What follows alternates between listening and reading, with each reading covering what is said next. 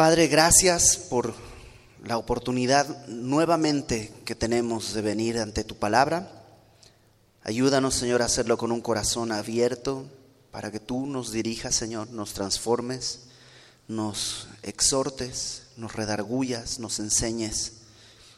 Que tu Espíritu Santo en nosotros, Señor, produzca ese fruto que nosotros no podemos hacer. Aparta toda distracción y háblanos, Señor. Te lo rogamos en el nombre de Jesucristo, nuestro Salvador. Amén. Ok. Segunda de Corintios capítulo 8 y Segunda de Corintios capítulo 9, que veremos la próxima semana, tienen que ver con dinero. Y, y es extraño, ¿no? Porque lamentablemente en muchas iglesias es el énfasis cada semana. Y, y de hecho los cristianos en general son conocidos como, pues eso, que las iglesias son unas exprimidoras de dinero, que la gente va a que le saquen la lana. Y, y, creo que lamentablemente esa fama no es ficticia, sino que tiene razones, o sea, es verdad, hay muchas, no, no quiero decir iglesias porque no son iglesias, muchas iglesias aparentes o aparentemente iglesias en realidad se han convertido en negocios de compra y venta de cosas. Pero eh, nosotros en Semilla de Mostaza vamos verso a verso, capítulo a capítulo, y vamos a tener que pasar por capítulos como este. Y creo que es bueno hablar acerca de lo que Dios dice del dinero. Y lo hablamos cuando estuvimos en 1 Corintios 16, que también Pablo habla acerca de eso. Y ahora en capítulo 8 y la próxima semana en capítulo 9 tendremos que tocar esos temas porque son lo que, es lo que nos toca. Así que si eres visita y estás por primera vez acá, a lo mejor piensas, uy, ya van a hablar de dinero, así es en las iglesias. No, otra vez nos tocó así. Si tú vienes tres semanas ya vamos a pasar esto. Y no volveremos a tocar el tema del dinero hasta que estemos en Gálatas, por ahí del capítulo 2, que Pablo vuelve a mencionarlo y me parece que de ahí hasta que le terminemos Apocalipsis, le demos la vuelta, empecemos en Génesis y por ahí volveremos a, tocarlo. Pero em, dicha esa aclaración que creo que es necesaria, vamos al capítulo 8. Recuerdan que la iglesia de Corinto está sufriendo divisiones, han llegado unos superapóstoles, unos hombres que disfrazados de fe y de piedad en realidad están explotando a la iglesia, están dividiendo a la iglesia y están apartándola de Pablo y de la doctrina del Señor, los están haciendo a un lado. Y, Pablo está escribiendo eh, esta carta porque la, la tensión entre Pablo y la iglesia había crecido mucho, tanto que vimos la semana pasada, Pablo tuvo que escribir una carta durísima que no tenemos, Probablemente los corintios la recibieron, la leyeron y la quemaron porque daba miedo de tan feo que les hablaba Pablo, tan duro. Y, y eso había producido en ellos tristeza, ¿te acuerdas? Produjo tristeza en ellos, pero también produjo arrepentimiento. Entonces Pablo cuando recibe, Tito había llevado esa carta, regresa con Pablo y le dice a Pablo, Oh, recibieron la carta, se arrepintieron, están verdaderamente dolidos y quieren que sepas que te aman, que fue un malentendido, que en verdad están arrepentidos. Pablo escribe esta carta, segunda de Corintios, como una respuesta, como para consolarles por un lado, pero también para explicarles un poco cómo es su ministerio. Y eso hemos estado estudiando desde el principio de la carta. El capítulo 8 Muchos, y si tú lees comentarios, vas a ver que muchos piensan que el capítulo 8 y el capítulo 9 están puestos ahí medio a fuerzas. Dicen, a lo mejor no es parte del texto, que en algún momento alguien lo metió ahí porque no parece tener relación, pero en realidad yo creo que está muy relacionado. Al final del capítulo 7, Pablo dice, ya resolvimos nuestros problemas. ¿no? Ustedes se arrepintieron, Tito trajo esa carta, es, perdón, esa noticia, me consoló a mí el saber que se habían arrepentido, me consoló a mí que recibieron a Tito y me consoló como Tito está encantadísimo de ustedes y los ama. Se acuerda de su obediencia y Tito se pone feliz. Qué bueno que hubo arrepentimiento, ¿te acuerdas? Hubo, dice ahí, este, solicitud, defensa, temor, ardiente afecto, celo, vindicación. O sea, hubo gran fruto de arrepentimiento en la iglesia de Corinto. Ahora, Pablo les va a decir, como otro elemento de estos que necesitan tener de arrepentimiento, también está este asunto que tenemos pendiente de las ofrendas. ¿Qué había pasado con las ofrendas? Bueno, acuérdate que Corinto está en Grecia, en lo que pues para ti y para mí es Grecia, en la parte sur de Grecia está Corinto. En Jerusalén, o sea, bastante lejos, ya en Asia Menor, más allá, muy lejos, había una gran hambruna. Hubo una sequía y la iglesia estaba pasando muy mal estaban con hambre. La iglesia misma, al principio, ¿te acuerdas en Hechos capítulo 2? Se convierte en muchísimos cristianos nuevos y pues venden sus propiedades, venden todo lo que tienen para poder sostenerse, para poder ayudarse unos a otros, pero el dinero se acaba. Y probablemente esa circunstancia que ya no tienen recursos, sumada a esta sequía que había, provocó que la iglesia de Jerusalén esté con gran, eh, grandes carencias. Pablo ve esas carencias y ve en eso una oportunidad, no solo de llevar un donativo a la iglesia de Jerusalén, sino además unir las dos iglesias. Es decir, la iglesia de Jerusalén era una iglesia compuesta por judíos, judíos cristianos. Las iglesias de Corinto, de Filipos, de Berea, eran iglesias compuestas sobre todo por gentiles, no judíos. Entonces, en esto Pablo ve una oportunidad. Así pueden ver que en realidad son uno. La, iglesia de Jerusalén había enviado los primeros misioneros, había enviado gente. Ahora las iglesias de los gentiles tenían la oportunidad de corresponder enviando dinero, que es lo que tenían. Entonces Pablo había hecho eso, les había dicho, vamos a hacer una colecta para enviar a Jerusalén, y los corintios habían dicho, buenísima idea, claro que sí, le debemos mucho a la iglesia de Jerusalén. Es como si el día de hoy dijéramos, Semilla México está pasando por un momento de mucha crisis, ¿qué les parece si hacemos una colecta para enviarla a Semilla México? Y todos aquí diríamos, ah, claro, porque de Semilla México han salido todas las otras misiones que se han convertido en otras iglesias dentro de nuestra, de nuestra corriente. Bueno, los corintios dijeron, claro, hagámoslo, enviemos esa ofrenda. Pasó el tiempo, un año después no habían hecho nada. Pablo les había escrito Primera de Corintios para decirles, Vamos a recoger esa ofrenda, como ya les expliqué, como entonces en todas las iglesias, cada principio de semana, cada uno aparte, según lo que Dios lo haya prosperado, bla, plum, plum, plum, les da todas las instrucciones, ya lo leímos, lo vimos en 1 Corintios 16. Pasó un año, Pablo está escribiendo segunda carta de Corintios y no han hecho nada. Entonces Pablo les va a escribir estos capítulos para exhortarles a que lo que se habían propuesto hacer deben llevar a cabo. Entonces, capítulo 8, ya entendiendo todo el contexto, eh, dice, asimismo, y cuando aparece la palabra asimismo, lo que hace es equiparar una cosa con otra. Te traes pan y asimismo un paquetito de mantequilla. O sea, es como que eh, equipara dos cosas. ¿Qué es lo que viene diciendo Pablo? ¿Que ha habido arrepentimiento? ¿Que ha habido todo ese cambio en los corintios? Bueno, así mismo, o sea, como ha habido ese arrepentimiento, que ya ustedes y yo no estamos peleados, bueno, de esa misma manera, tiene que haber esto otro que tiene que ver con el dinero. Asimismo, hermanos, os hacemos saber la gracia de Dios. Y lo que vamos a ver el día de hoy son principios para poder dar de gracia. ¿Cómo poder dar? ¿Qué es lo que Dios espera? Y lo primero que nos dice es que este dar para el creyente es un resultado de la gracia. Entonces, déjame leer versículos 1 y 2.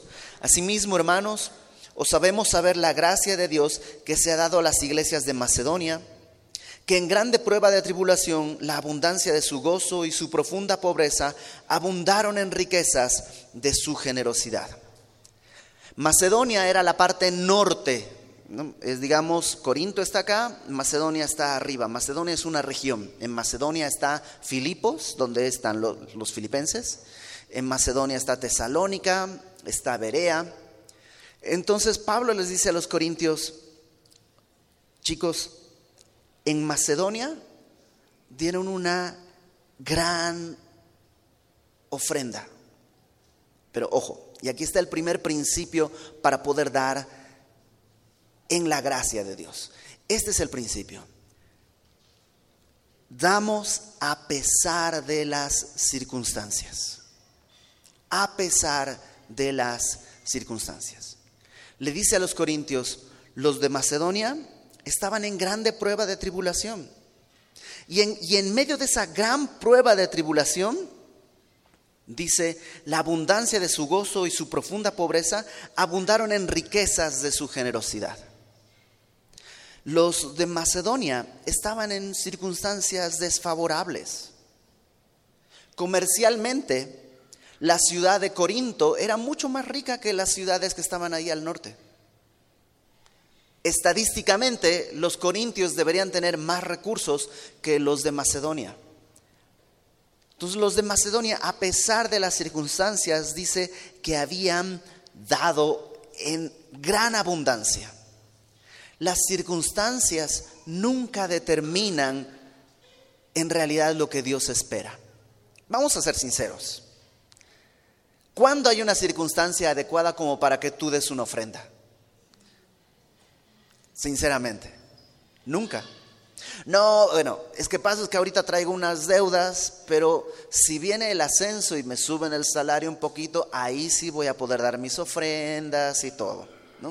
Viene el ascenso, te suben el sueldo.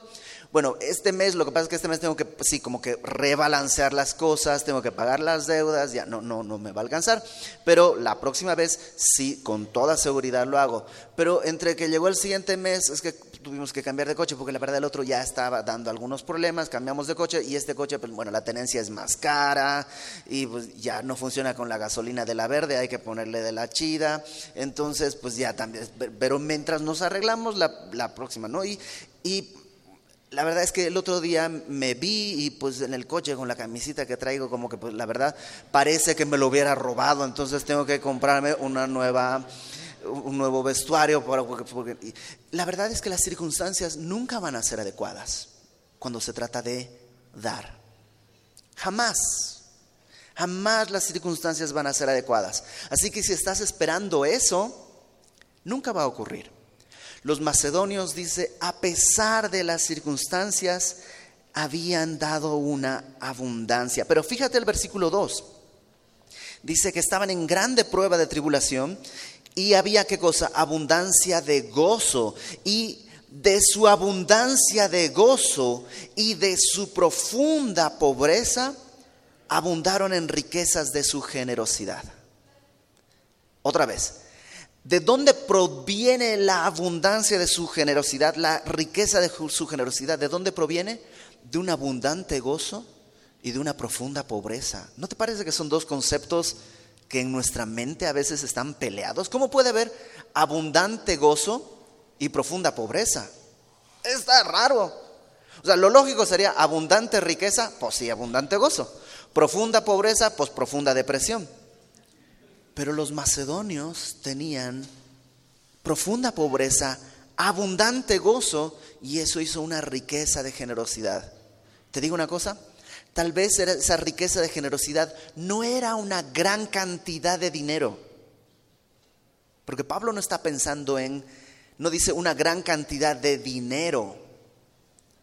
La riqueza de generosidad tal vez no era mucho dinero, pero era valioso.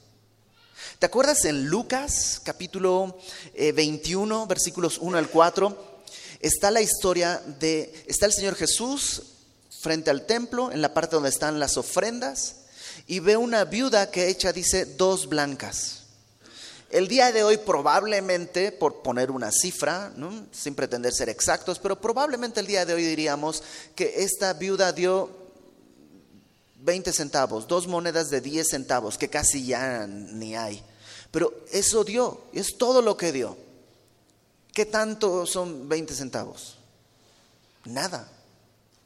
Pero Jesús dice, esta mujer dio más que todos los otros que han estado ofrendando.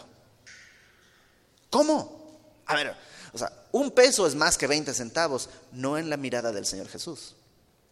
No está mirando el cuánto, sino el cómo. Los macedonios, tal vez esta ofrenda que Pablo está haciendo referencia, tal vez no era mucho en dinero, pero sí en corazón.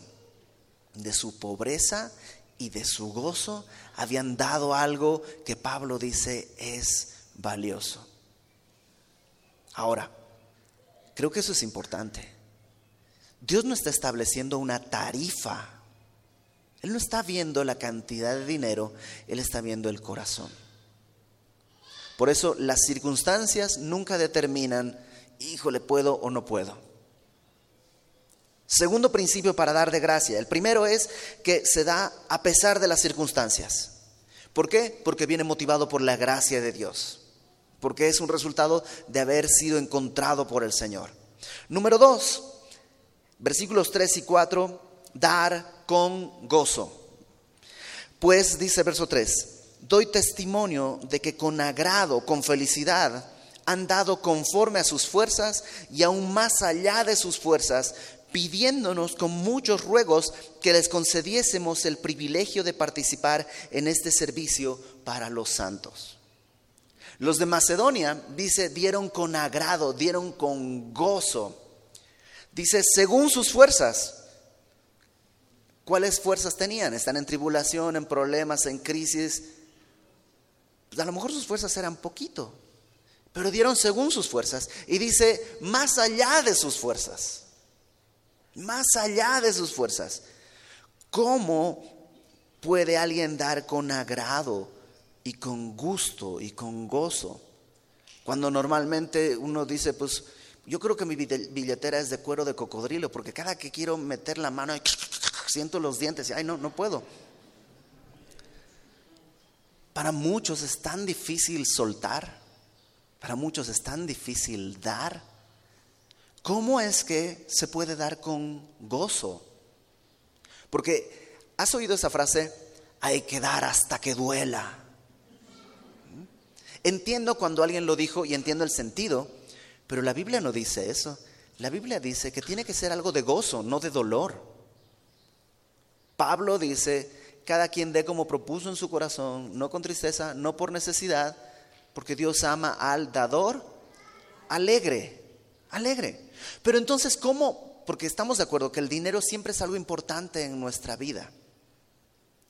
¿Cómo podría yo desprenderme de algo importante con gozo? Perspectiva. Fíjate lo que veían los, los, los, los de Macedonia. Los de Macedonia consideraban esto un privilegio, versículo 4. Un privilegio. De hecho, Pablo parece que les dice a los de Macedonia, oigan, ustedes no den, no se preocupen, de por sí ya están bien mal, no, no se preocupen. Pero dice que los macedonios le rogaron, por favor, no, déjanos participar de este privilegio, danos chance. No, pero es que pues les doy chance, se van a morir porque no tienen nada. Por favor, mira, aquí entre nosotros logramos juntar esto y... ¿Por qué? Consideraban eso un privilegio. ¿Sabes cuándo puedes dar de gozo? Cuando consideras un privilegio poder participar de eso. Cuando comenzamos a venir hace ya tres años, los miércoles, veníamos los miércoles en la noche a este mismo salón, teníamos la alabanza, la enseñanza y nos regresábamos a toda velocidad a Ciudad de México. Y hubo varias personas que se nos acercaban al final y nos decían, oigan, este, pero y, eh, les pudo, no, van a levantar ofrenda, no, ahorita no estamos levantando ofrenda, no estamos haciendo nada, solamente queremos venir y enseñar la palabra y ya. Y hubo gente que decía, pero por favor déjenos, o sea, por lo menos eh, déjenos invitarles la cena, ¿no? híjole, ¿cómo te explico? No cenamos, nos trepamos todas las cosas al coche y nos vamos corriendo porque mañana hay escuela, ¿no? Llegamos allá tipo una de la mañana, además que la carretera estaba en obras y todo. Bueno, entonces la comida para la próxima semana, para que coman algo, no, muchas gracias. Y hubo gente que al final, así, por favor, o sea, recíbenos para... Y, ok, ¿no? Y con el equipo que estábamos, yo recibí el, sobre y les dije, chicos, vean, a ver, contemos cuánto hay para que esté todo en orden y con esto vamos a ir a comer la próxima semana porque una persona aquí nos está invitando con el equipo que venía cada, cada vez. Pero hay gente que considera eso un privilegio y puede por eso hacerlo con gozo. ¿Sabes qué más dice Pablo? Que te consideraban eso un privilegio y que los macedonios, dice, querían participar de esto. La palabra participar en griego es koinonía. No sé si alguna vez has oído esa palabra, se usa mucho en el lenguaje cristiano. Vamos a tener koinonía terminando la iglesia, ¿no? porque koinonía quiere decir comunión, pasar tiempo juntos, platicar, pasar un buen rato, pero también quiere decir participar de las necesidades uno del otro. Es hacer tu dolor, tan mío como tuyo. Y los de Macedonia dijeron, es un privilegio poder participar, poder tener coinonía con las necesidades de los que están en Jerusalén. Y por último dice, quisiéramos participar en este servicio para los santos. Querían servir, querían servir, anhelaban servir. Y Pablo les dice, no, ustedes no den, no se preocupen. Y le dicen, ¿cómo no? O sea, es un privilegio poder servir a otros. Por eso podían hacer esto con gozo. Porque su perspectiva era, es un privilegio, es poder tener coinonía y es servir a mis hermanos. Entonces, ¿cómo podemos dar con gracia? Uno, entendiendo que las circunstancias nunca son favorables, sino a pesar de las circunstancias. Número dos, dar con gozo. Si no es con gozo, o sea, si el tiempo de la ofrenda para ti es, híjole, este, voy al baño, eh, porque, o sea, si te produce ese tipo de angustia, no te preocupes, de veras, no te preocupes, no te preocupes, para nada. Porque si no es con gozo, Acuérdate, el Señor no está viendo el cuánto, sino el cómo. Y aunque tú dieras un cheque de 10 mil pesos, si no es con gozo, en tu cuenta, por decirlo así, delante del Señor entra cero. Aunque pongas 10 mil, 20 mil, 100 mil, es cero delante del Señor. Versículo 5, tercer principio. Y no como lo esperábamos, sino que a sí mismos se dieron primeramente al Señor y luego a nosotros por la voluntad de Dios.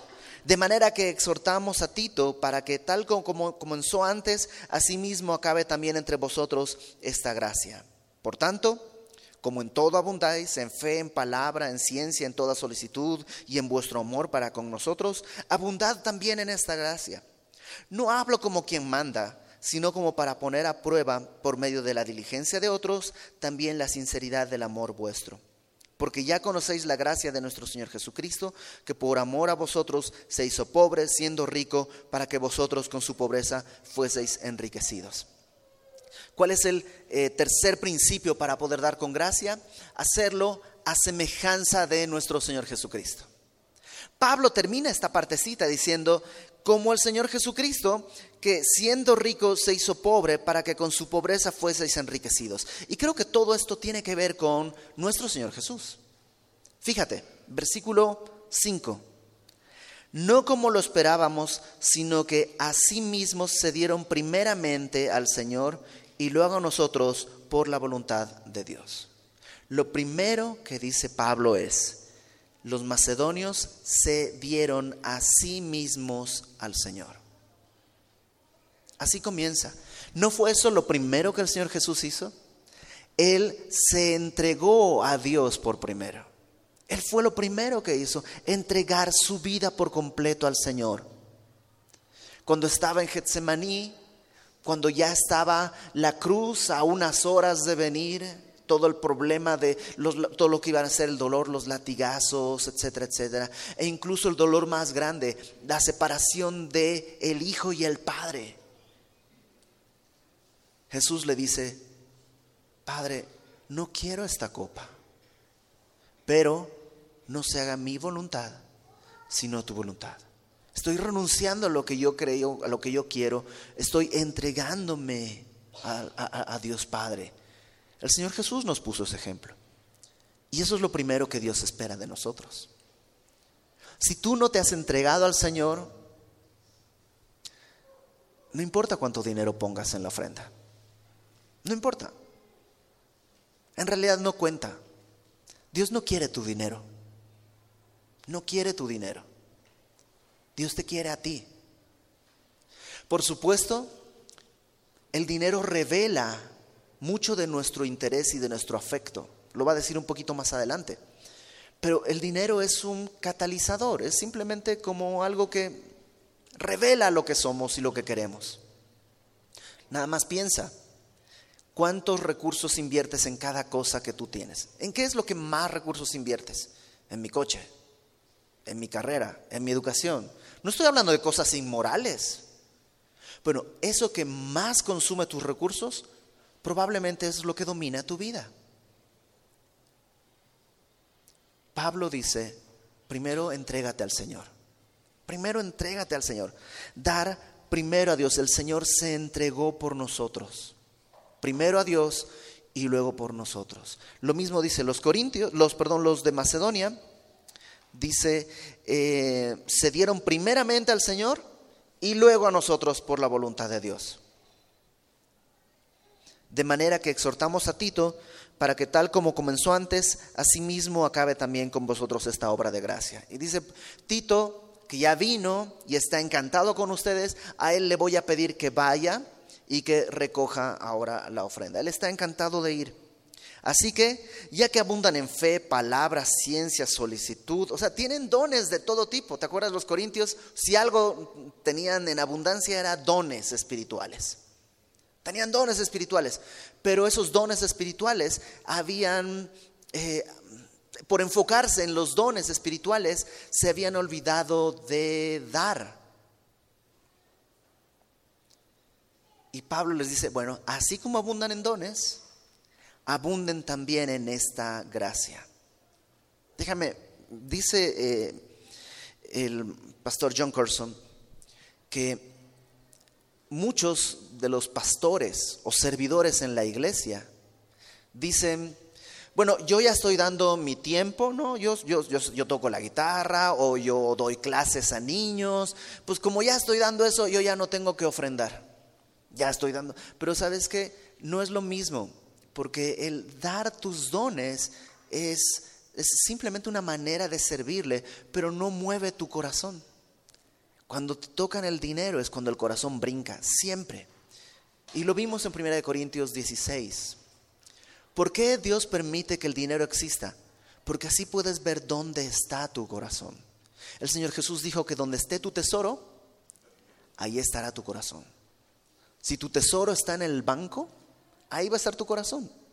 Entonces, si tu tesoro empiezas a ponerlo en el Señor, tu corazón va a guiarte. O sea, el tesoro no va donde el corazón, el corazón va donde está el tesoro. Entonces dice eh, los corintios, los macedonios se dieron al Señor y así como ellos entonces ustedes abunden en esto. Y versículos 7 y 8 dice, eh, abundáis en fe, en palabra, en ciencia, en solicitud, en vuestro amor para con nosotros, abundad también en esta gracia. No hablo como quien manda. Ojo, y también el día de hoy.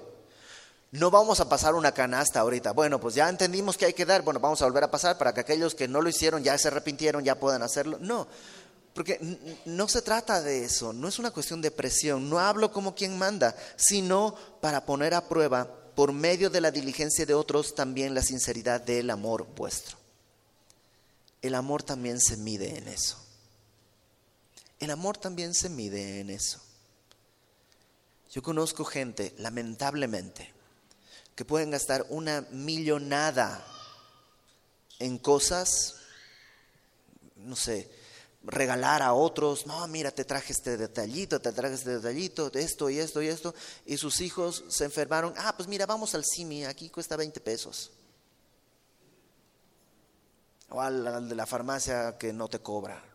Es como que, ok, tu dinero también revela dónde estás moviendo tu afecto. Y creo que Suena raro que yo lo diga, pero permítame decirlo como un miembro de la iglesia, como cualquiera de nosotros. ¿Qué tanto afecto le tienes a tu iglesia? También se ve en qué tanto estás apoyando la obra de la iglesia. Ahorita vamos a hablar sobre la administración y cómo lo importante de la limpieza en eso, pero Pablo dice, el, el afecto se ve también en eso. Versículo 9, al final dice, porque ya conocéis la gracia de nuestro Señor Jesucristo, está hablándole a creyentes. Ya conocen la gracia de Dios. Y si conoces la gracia de Dios, has entendido que Él estaba en el cielo, no tenía ninguna necesidad y Él decidió abandonar todo eso y hacerse un hombre. Y no solo un hombre, sino un hombre que no tenía dónde apoyar la cabeza, dice la palabra. Que predicó desde un bote prestado, que no tenía dónde, es más, nació en un pesebre que no era suyo y fue enterrado en una sepultura que no era suya. De principio a fin, el Señor Jesús caminó en pobreza. ¿Para qué? Para enriquecernos. Entonces, de esta gracia, dice Pablo, ahora ustedes tomen para poder compartir. Verso 10. Dijimos entonces, número uno, dar a pesar de las circunstancias. Dos, dar con gozo. Tres, siguiendo el ejemplo de Jesús. Cuatro, dar de buena voluntad. Dar de buena voluntad. Versículo 10. Y en esto doy mi consejo, porque esto os conviene a vosotros, que comenzáis antes no solo a hacerlo, sino también a quererlo desde el año pasado Ahora pues, llevad también a cabo el hacerlo, para que como estuvisteis prontos a querer, así también lo estéis en cumplir conforme a lo que tengáis. Porque si primero hay la voluntad dispuesta, será acepta según lo que uno tiene, no según lo que no tiene. ¿Qué dice Pablo? A ver, Corintios, qué bonito que tuvieron la disposición. Pero, pues ahora hay que pasar a la acción. Déjame ponerlo en una frase muy común la intención no cuenta. Muchas veces decimos, pues la intención cuenta, en esto no. Pues yo tenía la intención de este, este, este, mes iba a dar una buena ofrenda, tenía toda la intención, el Señor conoce mi corazón, yo tenía toda la intención de hacerlo. Ok, pues si tenías la intención, pero no se dio, la intención no cuenta. Dice Pablo, estabas dispuesto, pero pues ahora hazlo, hazlo. Pero es que, híjole, y Pablo pone algo muy importante. Dice, será acepta según la buena voluntad, según lo que uno tiene, no según lo que no tiene. Según lo que uno tiene, no según lo que uno no tiene. En ciertas iglesias, lamentablemente, te dicen, ok, ¿no tienes? Haz un compromiso. Haz un compromiso. Haz un compromiso. Que el próximo mes darás cinco mil pesos. Es más, ten fe o no tienes fe. ¿No crees que Dios te puede proveer cinco mil pesos para darle? Gloria a Dios. Pon cinco mil pesos. Anota ahí, tu cheque. Ok, espérate. Pablo no dice que hagas eso. Pablo te ha dado, Pablo, Dios te ha provisto lo suficiente y de lo que Él te ha provisto, espera que tú le adores con tus recursos. Es que yo quisiera dar una ofrenda de 20 mil pesos. Órale, está chido. Pero no, no, los tienes. ¿Cuánto te ha provisto el Señor? Por eso cuando dice en 1 Corintios 16, cada uno de según haya prosperado. Y ahí hablábamos que el diezmo es una buena medida, el 10%. El 10% es una buena medida, ¿por qué? Porque en primer lugar no es una tarifa, no son 5 mil o 10 mil pesos. Para algunos 5 mil pesos será pues, nada, es lo que me gasto en, cosas sin sentido. Para otros 5 mil pesos será inalcanzable. Pablo dice 10%, según haya prosperado, proporcional. Y el 10% es una buena medida. Te decía yo, menos del 10% no requiere fe. Si tengo mil pesos y tengo que dar uno, no requiere fe, es muy fácil. Pero 10% ya afecta a mi corazón de tal manera que me obliga a ejercer fe en hacerlo. Tengo que confiar en Dios. Entonces, yo creo que es una buena medida. ¿Tiene que ser a fuerzas 10%? No. Si quieres 20, 30, 50, es posible también. No hay ningún problema. Pero creo que el 10% es un buen punto de partida. Pablo dice, según lo que cada quien tenga, no lo que no tenga, no entres en conflictos, según lo que tengas, según lo que Dios te haya prosperado. Eh, dice ahí, déjame leer nuevamente el versículo 10, esto doy mi consejo porque esto os conviene a vosotros que comenzasteis antes a no solo hacerlo, sino también a quererlo desde el año pasado Ahora pues, llevad también a cabo el hacerlo, para que como estuvisteis prontos a querer, así también lo estéis en cumplir conforme a lo que tengáis. Porque si primero hay voluntad dispuesta, será acepta según lo que no tiene, no según lo que no tiene. Verso 13.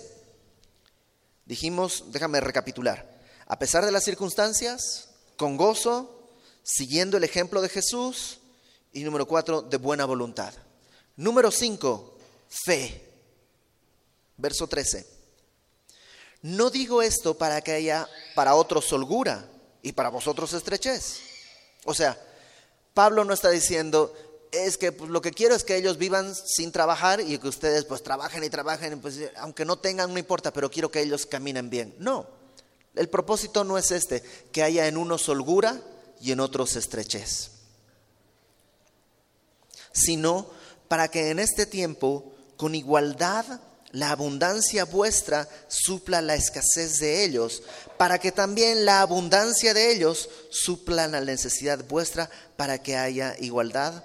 Como está escrito, el que recogió mucho no tuvo más y el que poco no tuvo menos. Esta frase, el que recogió mucho no tuvo más y el que poco no tuvo menos, está en Éxodo capítulo 16 y te platico la historia. En Éxodo el pueblo tenía hambre, estaban en el desierto y Dios dice, yo les voy a dar la provisión necesaria. Cada día va a caer maná por la mañana, este como rocío que caía y se convertía, dice que eran como hojuelas más o menos, y cada uno tendrá que ir y recoger un gomer, que era una medida, digamos eh, un kilo o algo así, ¿no? Cada uno tendrá que recoger un gomer y según lo que coma y según la familia que tenga. Y no recogerán más de lo que pueden comer. Entonces, alguien, la familia con cinco miembros iba y recogía, por ejemplo, digamos, cinco gomers. La que tenía dos, pues dos gomers, y así. Y cada quien recogía. Y entonces dice que eh, a nadie le faltó y a nadie le sobró. Ahora, acompáñame a Éxodo capítulo 16, porque esto sí quisiera leerlo.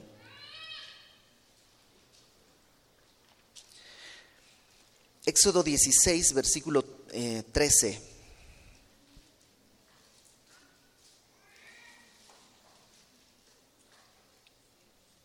versículo 14, em, versículo 14, Éxodo 16, 14, dice, cuando el rocío cesó de descender, he aquí sobre la faz del desierto una cosa menuda, redonda, menuda como escarcha sobre la tierra. Viéndolo los hijos de Israel se dijeron unos a otros, ¿qué es esto? Porque no sabían qué era. Entonces Moisés les dijo, es el pan que Jehová os da para comer. Esto es lo que Jehová ha mandado.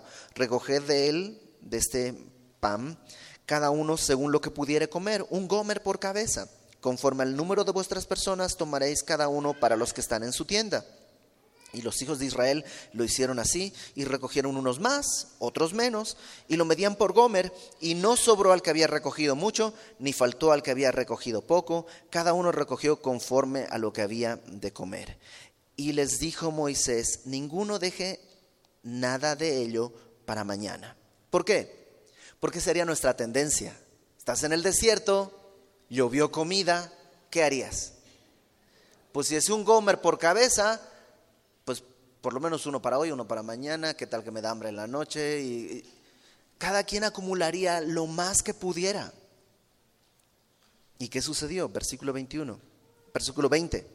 Mas ellos no obedecieron a Moisés, sino que algunos dejaron de ello para otro día, y crió gusanos, y hedió, y se enojó contra ellos Moisés, y lo recogían cada mañana, cada uno según lo que había de comer, y luego que el sol calentaba, se derretía. ¿Qué pasó cuando empezaron a acumular?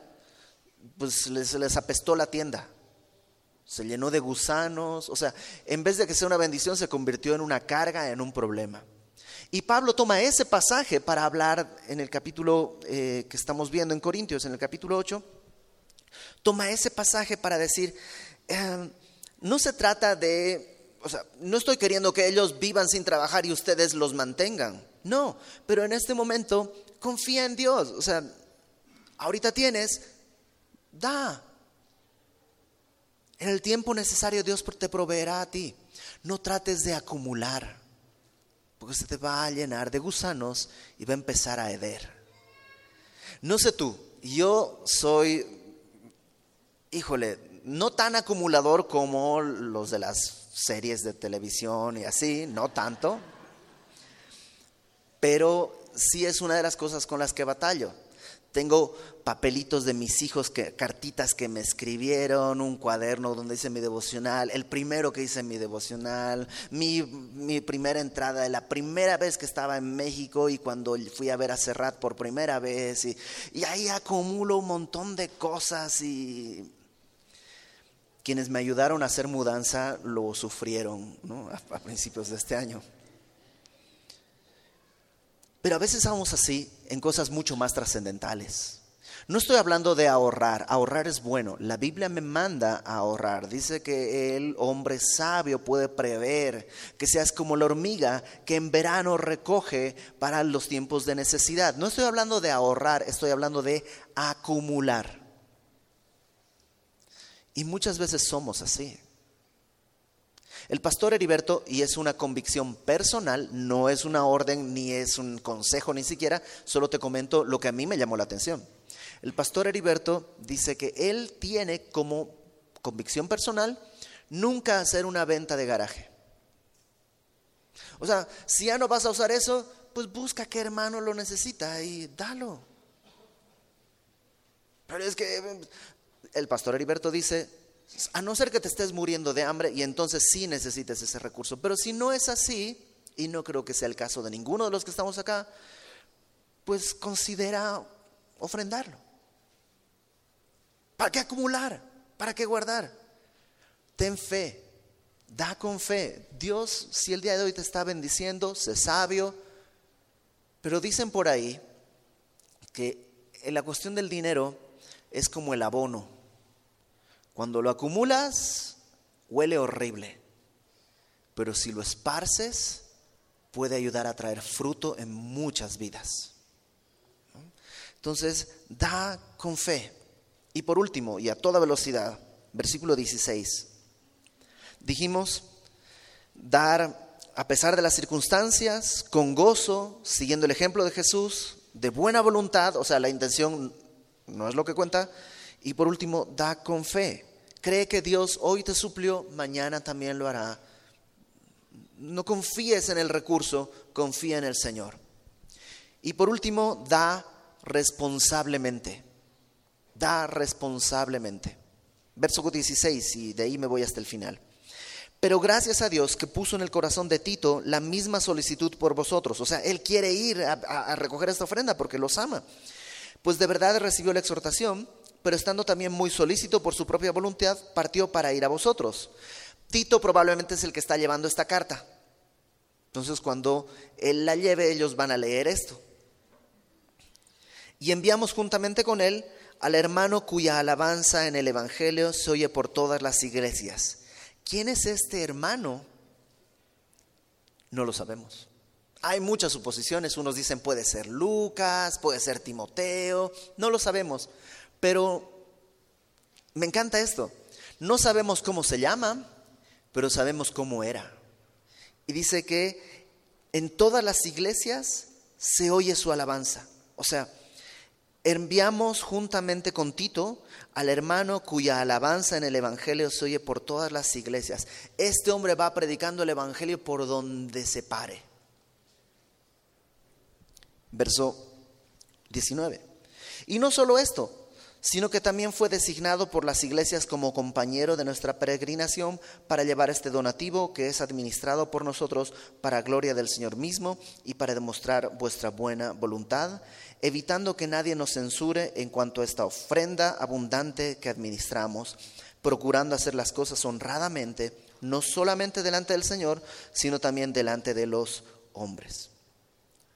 Pablo cuando habla de dar, dice, estoy enviando a Tito, que ustedes ya lo conocen, estoy enviando a este otro hermano que ustedes conocen cómo es su carácter. Y además fue designado por las otras iglesias para que administremos todos estos recursos. En Semilla de Mostaza hemos entendido eso. Si yo administrara los recursos de Semilla Querétaro, probablemente no podríamos pagar la renta del próximo mes de este salón. Yo no administro los recursos. Gracias a Dios, en Semilla tenemos un departamento de administración que se encarga de todos los asuntos económicos.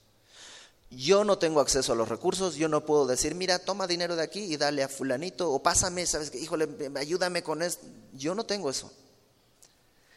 Todos los recursos que se generan en, en la iglesia, hay un equipo que no soy yo ni mi familia, quienes lo cuentan, lo registran a detalle, son tantos billetes de 100, tantos billetes de 50, así a detalle, se rellena un formulario y el monto total, se deposita eso en el banco, en la cuenta corriente, en la cuenta en la que debe estar, y se envía el depósito y la hojita al departamento de administración y tienen que coincidir, porque si no, algo se perdió en el camino.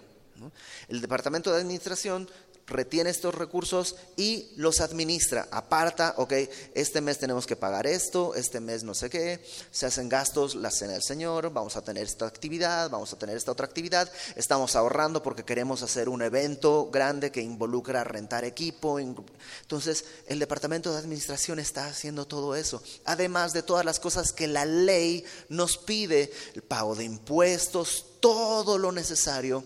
¿Por qué? Porque queremos hacer las cosas bien, no solamente delante de Dios, sino también delante de los hombres. Si yo tuviera el recurso, de, o sea, si yo tuviera la facultad de tomar de los recursos según incluso mi buen deseo, hasta, híjole, pues yo siento, no para mí, no para mí, para otras personas, ya hubiéramos quebrado como iglesia, seguramente. Dice Pablo somos muchos los que están aquí y procuramos hacer las cosas diligentemente delante de los hombres. Verso 22. Enviando también con ellos a nuestro hermano, cuya diligencia hemos comprobado repetidas veces en muchas cosas y ahora mucho más diligentemente por la confianza que tiene en vosotros. En cuanto a Tito, es mi compañero y colaborador para con vosotros, y en cuanto a nuestros hermanos, son mensajeros de las iglesias y gloria de Cristo. Mostrad pues para con ellos ante las iglesias la prueba de vuestro amor y de nuestro gloriarnos respecto de vosotros. Pablo les dice, entonces ya saben, todo este equipo va a ir, prueben la, den la prueba de su amor en esta ofrenda. Y creo que, creo que Dios quiere hablarnos acerca del dinero. Dios quiere hablarnos acerca de la importancia de que nuestro corazón no se pegue al dinero que nuestro corazón no se engañe con, eh, con el oropel que, que el dinero te ofrece. Pablo, cuando está predicando en uno de sus viajes, cita al Señor Jesús cuando dice, es más bienaventurado dar que recibir. Cuando hablamos de dar, no hablamos de dar a la iglesia. Hay hermanos que tú tienes al lado que tienen necesidad. Hay hermanos que tienes al lado a los que tú puedes bendecir. No estoy hablando de dar a la iglesia, estoy hablando de tu corazón, tu billetera delante del Señor y que el Señor te dirija en todo lo que Él quiera hacer. Vamos a orar. Señor, gracias porque podemos confiar en que tú tienes el control de todas las cosas y que por tu buena voluntad tú has dado la provisión necesaria cada día. Y en primer lugar yo quiero rogarte por aquellos hermanos que en su economía están pasando un tiempo difícil. Que tú traigas la provisión, Señor, a través de otro hermano, a través de otro trabajo, de mil maneras, Señor. Solamente para mostrar tu gracia y tu fidelidad y que tú seas glorificado. Pero también te ruego por aquellos que podamos tener recursos que, los estamos acumulando de alguna manera, Señor, toca nuestro corazón. Ayúdanos a confiar en ti, que podamos soltar y desprendernos. Que podamos hacer las cosas según tu amor, Señor. Líbranos de ser movidos por la culpa, por la manipulación, y que más bien podamos, en primer lugar, entregarnos a ti y que tú hagas con nosotros y con lo que tenemos según lo que tú quieras y para tu gloria. En el nombre de nuestro Señor Jesucristo ponemos todo en tus manos, especialmente nuestro corazón. Amén.